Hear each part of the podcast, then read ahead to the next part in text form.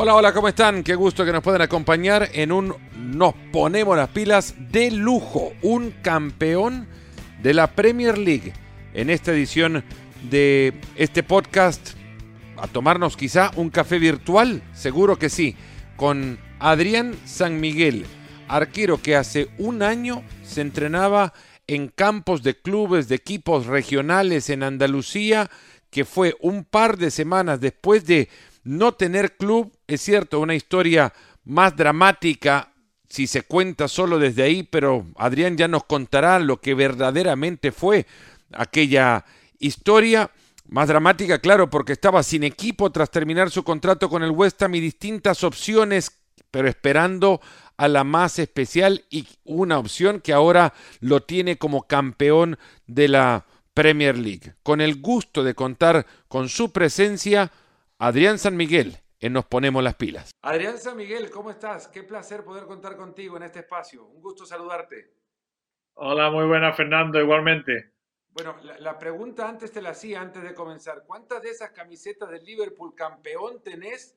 Porque esperaría sean varias, no te las has quitado, ¿no?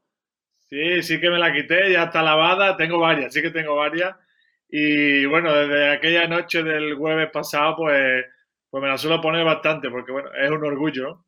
¿Cuánto les preocupaba el que pudieran coronarse ante esta situación y la incertidumbre de una reanudación de la competencia?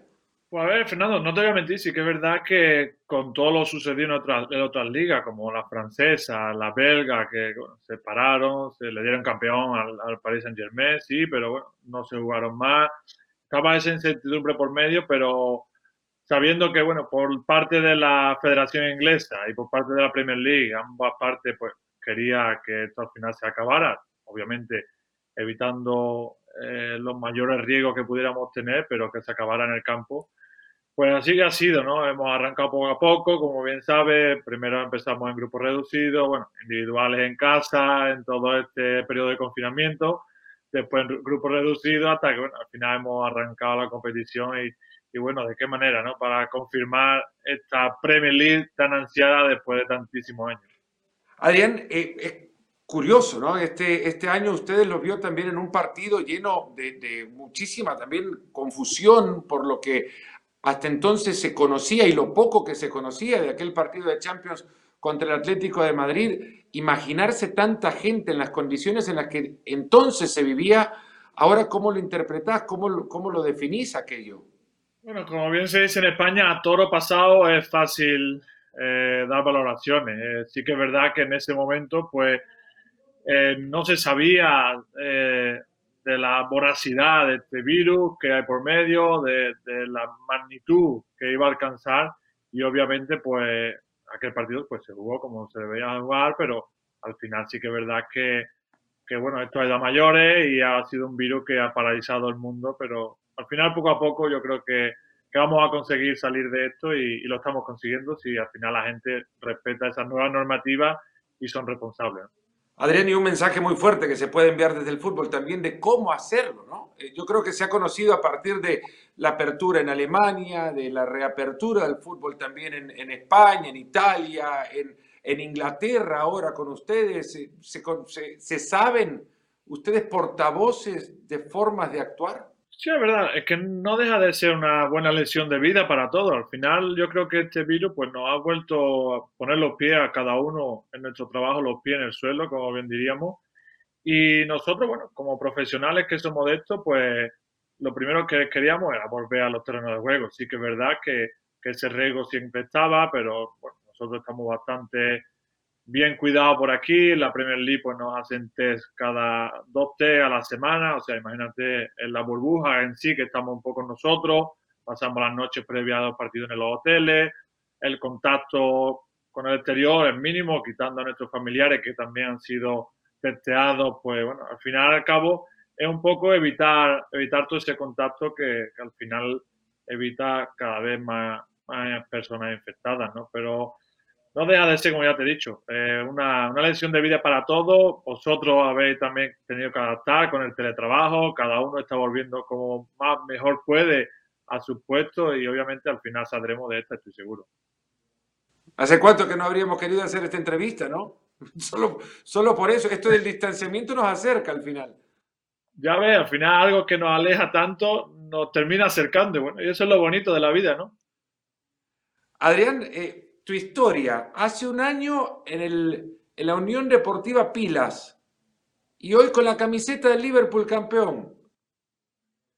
Ya ves, eh, otra, otra lección de vida. Al final, eh, esto del fútbol es, como la vida misma, ¿no? Hoy estamos aquí, mañana estamos allí. Pues el verano pasado me tocó, como bien dice, entrenarme en las instalaciones de la Unión Deportiva Pilas, que es un club muy humilde de las categorías inferiores de Sevilla.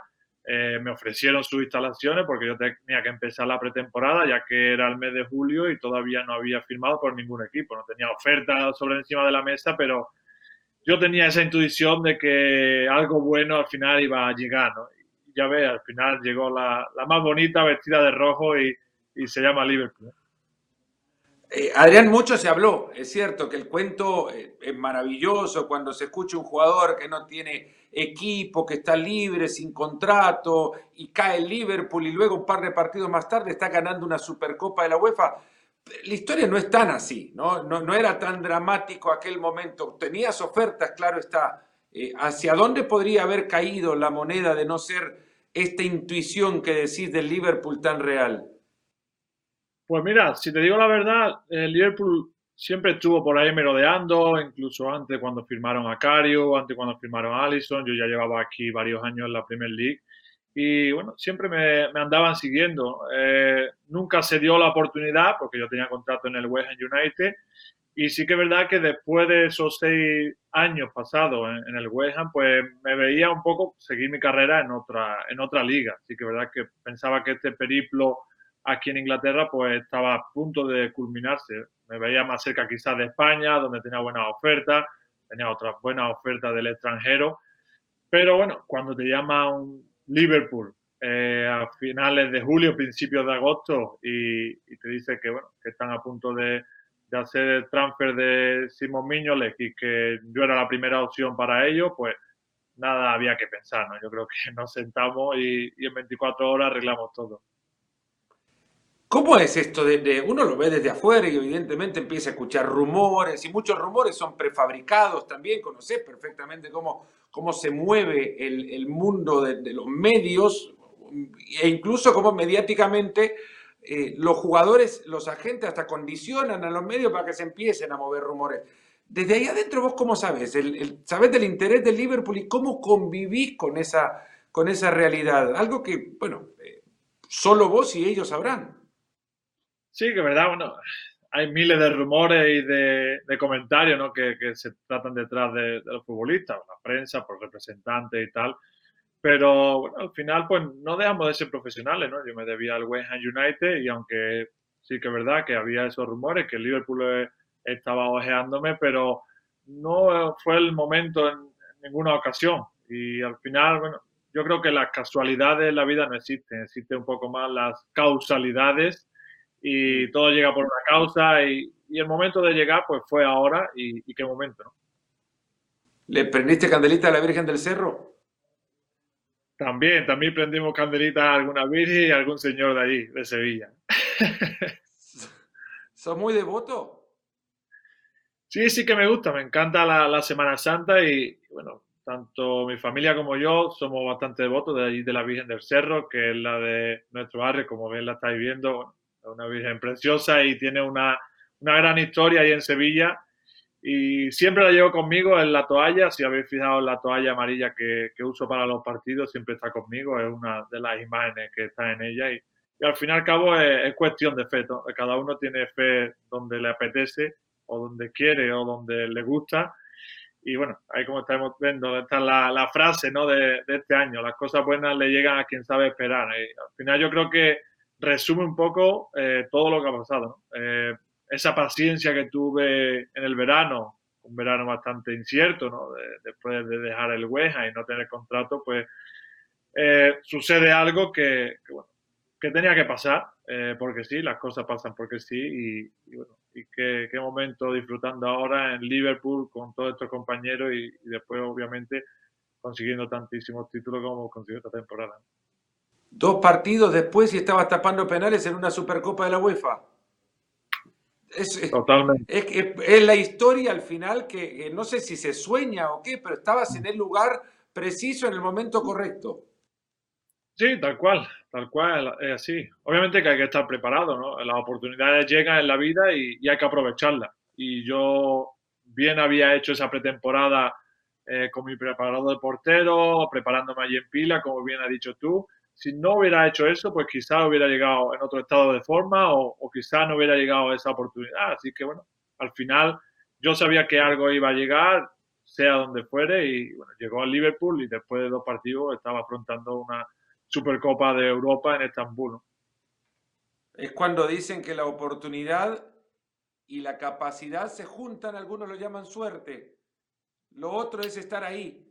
Lo otro es estar ahí. Estuviste ahí para el, para el llamado de Klopp, Adrián, y no sé si Klopp ha creado un personaje detrás de la persona. ¿Es así? Tal cual como nosotros lo vemos, ¿es con ustedes? No, para nada. Yo creo que, que Jürgen Klopp es la misma persona, el mismo personaje. Él es tal cual se muestra a los medios, tal cual se muestra en las entrevistas y en la prensa, en las televisiones, y lo veis, esa, esa similitud, esa cercanía que tiene con los jugadores, pues es de los llanos. Yo creo que, que el ser normal, ser humano, eh, le hace diferente. Y así lo veis, ¿no? Esa relación que tenemos todos con él, es como si fuera nuestro papá, diríamos, futbolístico. Él es el capitán del barco, pero todos los demás remamos en el mismo sentido y bueno, es bonito que, que se haya coincidido un entrenador de los mejores del mundo, diríamos actualmente, con una buena plantilla de calidad y al final pues se consiga todas estas cosas. ¿Habla con vos después de los errores? Porque los porteros, bueno, tienen que convivir con esa realidad, los errores terminan en el arco. Y, es fácil imaginar el elogio de un entrenador cuando sabes que tus manos o tus pies o, o una acción tuya los ha salvado. Pero cuando los mete en problemas, ¿Cómo habla un entrenador como Klopp en esa situación? Pues él eh, verdaderamente refuerza bastante todo lo positivo, trabaja bastante la psicología positiva, se centra en las charlas de los medios tiempos, se centra en lo más positivo que hemos hecho. Obviamente al final pues retoca algún desajuste donde nos han podido hacer daño, pero yo creo que al final eh, los más eh, autocríticos somos nosotros, los profesionales. Tú sabes cuando ha hecho mal, ha hecho bien y ha hecho regular. Entonces, bueno, él está ahí no, no para humillarte, sino para defenderte, levantarte y al final pues a seguir dando la cara por el equipo porque para ello estamos todos juntos unidos por un, por un mismo objetivo, ¿no? Marcelo Bielsa alguna vez ha dicho y varias, bueno, lo ha reiterado en, en múltiples ocasiones también, que el ganar relaja. ¿Cómo, ¿Cómo se mantiene la atención ganando tanto como ustedes lo hicieron en esta temporada? A ver, obviamente que el ganar relaja, anima, alegra, eh, todo lo que sea positivo, pues eh, es mucho mejor.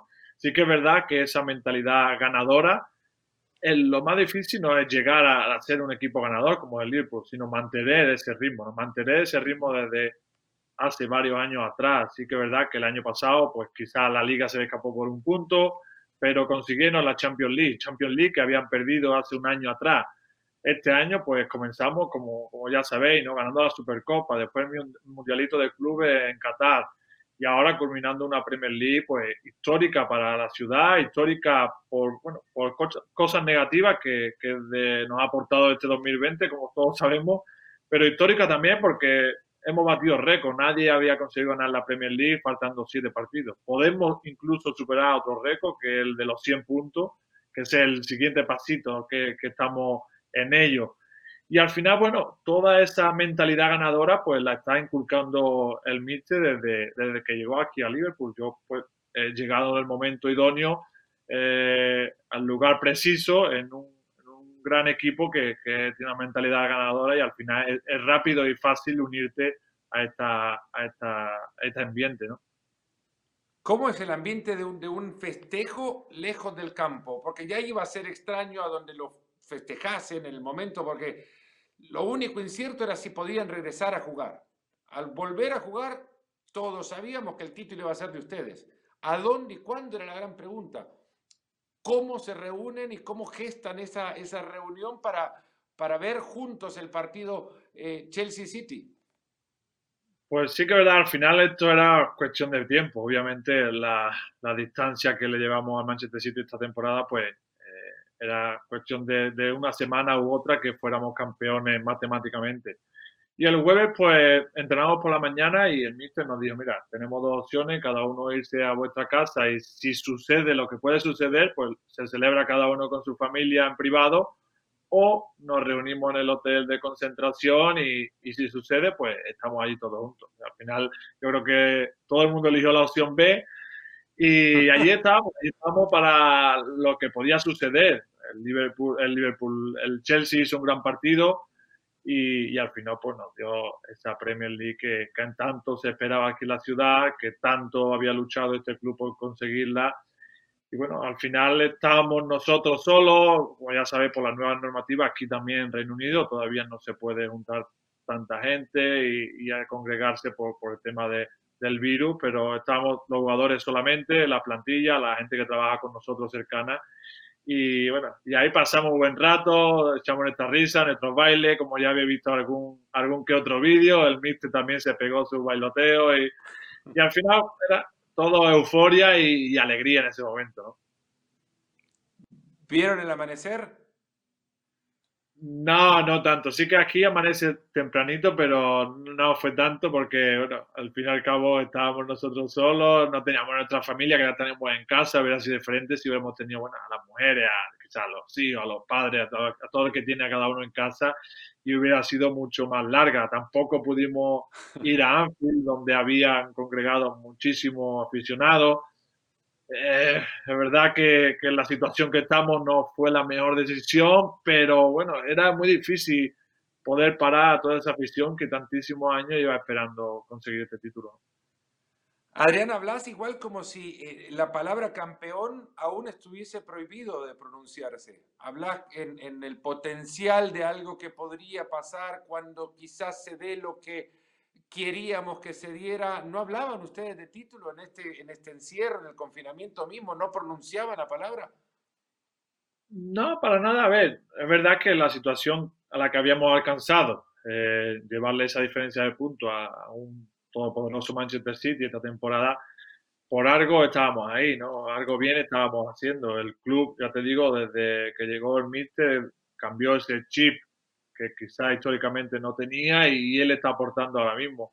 Esta temporada yo creo que, que sería para embarcar, ¿no? Después de, todas las adversidades, después de haber parado la mitad de liga por esta pandemia y, y arrancar otra vez de nuevo con esa fuerza y, obviamente todos estábamos esperando el momento, pero tampoco era la obsesión para nosotros. Sabíamos que, el momento iba a llegar porque lo estábamos cumpliendo cada partido en el campo.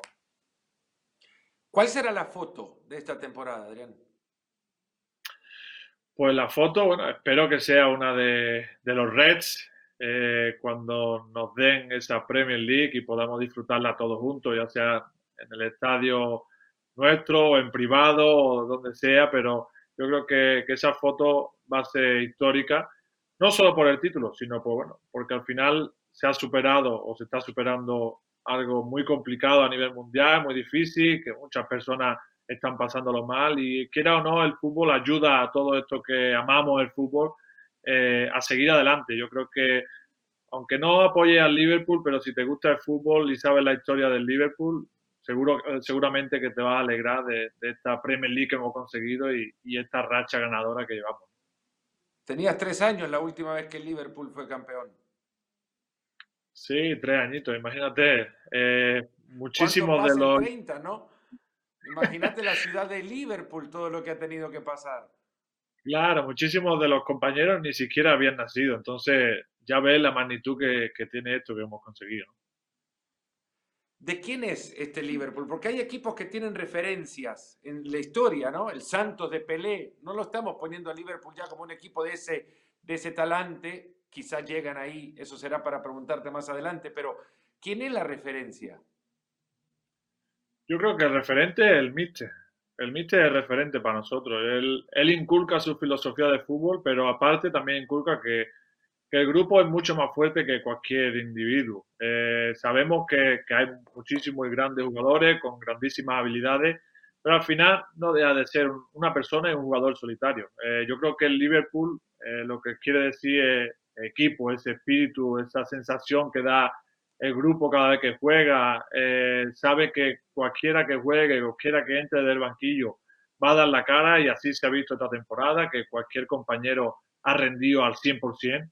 Y yo creo que al final esto es lo que te hace campeón, ¿no? que no, no sean ni 11 jugadores ni, individuales, sino al final sea un grupo y un equipo como lo que somos. Hablando un poco del juego, el, en octubre del 2015 Google registra el pico más alto en el historial de búsquedas de la palabra Gegenpressing. Vos la conociste ahora. ¿Qué significa desde ahí adentro? Pues mira, no te voy a explicar mucho, lo veréis en cada partido, ¿no? Lo que, lo que inculca el Mitch es eh, counter press, que llama él, la presión tras pérdida, que llamaríamos en, España o en castellano, eh, es la regla número uno. Al final, al cabo, eh, cuando tú pierdes la pelota, si la recuperas lo antes posible, al otro equipo eh, lo asfixia, no lo deja respirar, no lo deja sentirse bien, no, no se siente cómodo. Entonces yo creo que al final el Liverpool es un equipo incómodo de jugar contra él porque no te deja tranquilo ni un segundo, no, no, no se sienta atrás, esperarte a verlas venir, sino bueno, el equipo presiona, aprieta desde el minuto 1 hasta el minuto 95. Y, al final y al cabo, eso es una mentalidad que ha inculcado al míster desde que llegó y obviamente con la calidad y la cualidad que tenemos en, el vestuario, pues se consigue ¿no? cada partido. Sabes que estás a un pase de asistir también desde el arco, teniendo a Mané, a Salah arriba, desde tu posición misma, poder reconocer a dónde pueden atacar, de dónde puede venir el siguiente remate al arco rival. Sí, totalmente. Al final, eh, en fútbol es probabilidades, ¿no? Eh, eh, nosotros sabemos de memoria los movimientos que pueden hacer la gente de arriba, desde atrás los porteros también los conocemos, tanto nuestros defensores, obviamente, como los de arriba, pero está un pase de, montar un, contra, un contragolpe y de unirse todo el equipo detrás de él. Lo tenés ahí cerca, ahí nomás. ¿Qué hace a Van Dijk tan bueno? Bueno, ya lo veis, ¿no? yo creo que eso es innato, ¿no? La, mentalidad que tiene de defensor, defensor limpio también, porque es un defensor ni que dé patada, ni que suelta codazo, es un defensor eh, que defiende, pero a su manera, ¿no? Yo creo que ha creado también una, fase de defensa totalmente diferente a lo que quizás se piensa de años atrás, ese defensa que tiene que ser rudo, tiene que ser un poco más rullero. No, él es un defensa bastante clarito con sus ideas y bueno, al final con esa envergadura que tiene, esa calidad que tiene tanto por arriba como por abajo y ese cuerpo y ese, ese implante que tiene cada vez que, juega, pues hace que a los porteros eh, nos dé un poco más fácil todo es una posición cruel la del portero, ¿no? Y vos llegaste igual al Liverpool reconociendo que ibas a ser segundo detrás de Allison. ¿Qué hace Allison el titular? Sí que es verdad que obviamente es una posición que solo puede jugar uno y normalmente somos dos, incluso tres en, esta plantilla.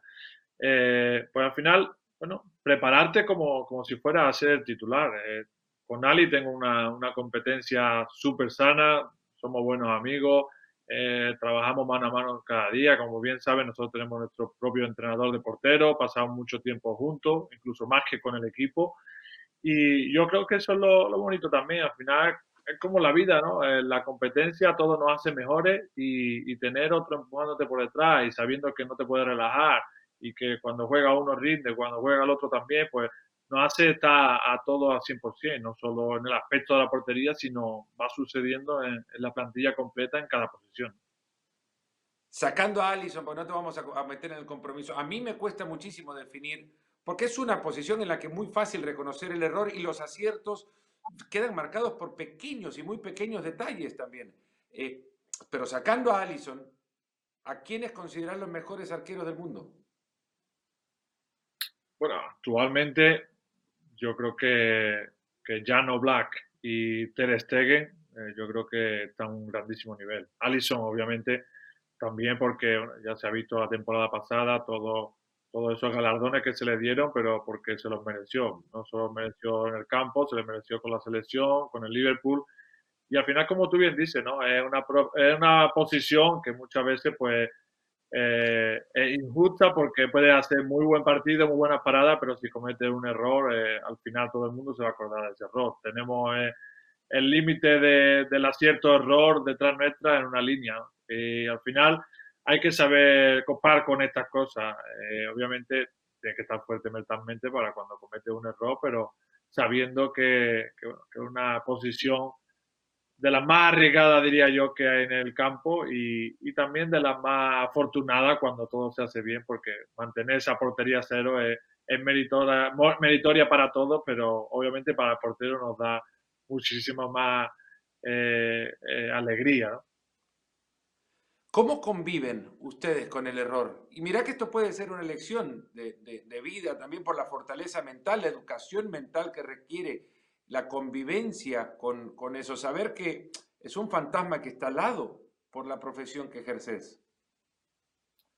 Sí, como ya te he dicho, al final eh, no hay que tenerle miedo a eso, hay que verlo como algo normal también. En un partido todo puede pasar, tú puedes ganar, empatar o perder. Pues igual, una actuación, eh, cada uno queremos hacer lo mejor posible, pero hay veces pues que se cometen errores, que, que algún compañero comete errores, pero esto sigue. Igual que en la vida, eh, tú puedes cometer un error, pero no te tienes que hundir en él. Entonces, obviamente, eh, como jugador y como profesional de esto, yo creo que la mentalidad es muy importante y, al final saber que, que la cualidad que tenemos cada uno, pues llevarla sobre todo por delante y no, no rendirse bajo ningún concepto. ¿Se ayudan ustedes entre sí como una logia aun y cuando sean eh, eh, rivales en algún momento? Sí, en el grupo obviamente que eh, al final no somos máquinas, somos humanos y hay momentos pues que unos están mejores, otros están peores anímicamente, uno está rindiendo mejor, otro peor, pero al final no, no deja de ser parte de nuestro trabajo. Entonces al final... A Carius, por ejemplo, Adrián, perdón, y, y, a jugadores como Carius, ustedes en la posición de arquero, y sé que no estaban ni cerca de Liverpool, pero habiendo sido un arquero que dejó marcada evidentemente su actuación en una final, en un partido tan relevante, ustedes como portero se ponen en su lugar y le, ofrecen apoyo, soporte. Sí, totalmente. Obviamente te pones en tu lugar como, como compañero de profesión que es. Yo sí que verdad que con Cario pues no, no tenía ni tengo relación en estos momentos y yo seguro que, que sé que los compañeros lo apoyaron lo máximo posible, tras obviamente algo tan, tan desafortunado como puede ser algo así, ¿no? Un error, una, una competición tan grande como, como la que se estaba jugando por un título, pero al final, pues ya te he dicho, no deja de ser parte de nuestro trabajo y hay que aceptarlo.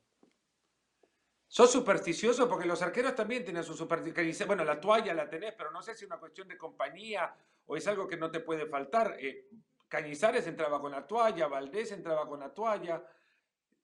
¿Podrías atajar sin la toalla?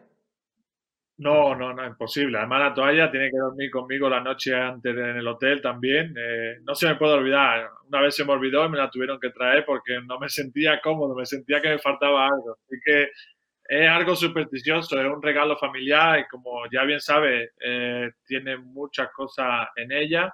No solo esa frase motivadora y la Virgen del Cerro, sino me hace recordar bueno, a toda mi familia, a toda esa gente que está lejos, a los familiares que ya no están con nosotros y que que siempre me ha apoyado. Al final es como eh, el amuleto que no debe faltar conmigo y, sí que bueno, desde que debuté en el Betty hace unos años atrás, pues viene conmigo, cada temporada es una nueva, eh, viene conmigo a todos los partidos y bueno, yo creo que es la superstición quizás más grande que tengo. ¿Qué hay en tu casillero en, en el vestuario de Anfield? ¿Qué hay? Pues ahora poca cosa. Con el tema del coronavirus nos limpiaron todo y, debemos tener aquello más limpio que... Pero bueno, ¿qué hay? Pues están mis mi guantes, varios guantes, las botas, las botas que nos, las, equipaciones que nos dan para cada entreno, las espinilleras, que también es algo un poco personal porque sale eh, mucha gente de mi familia. Y bueno, lo, lo normal y útil que tenemos para el día a día. Decía Eduardo Galeano que no hay nada más vacío que un estadio vacío. Eh, ¿Cómo es Anfield sin público?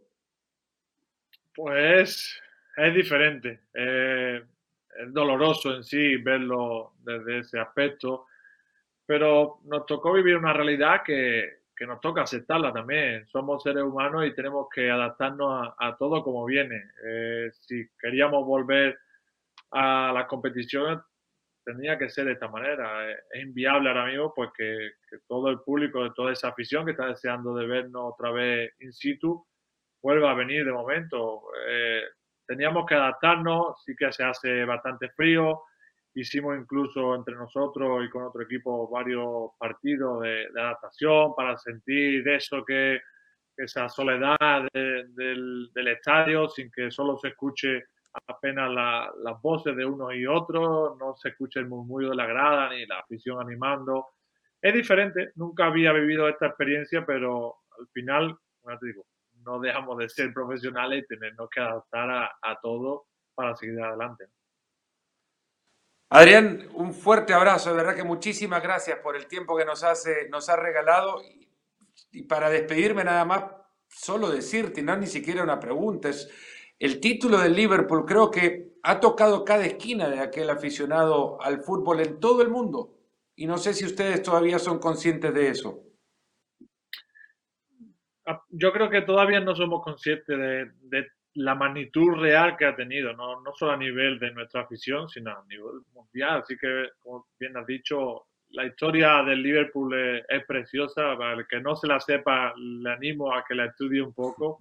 Es un club magnífico y es un club de los grandes, pero es una familia también, no deja de cuidar los pequeños detalles.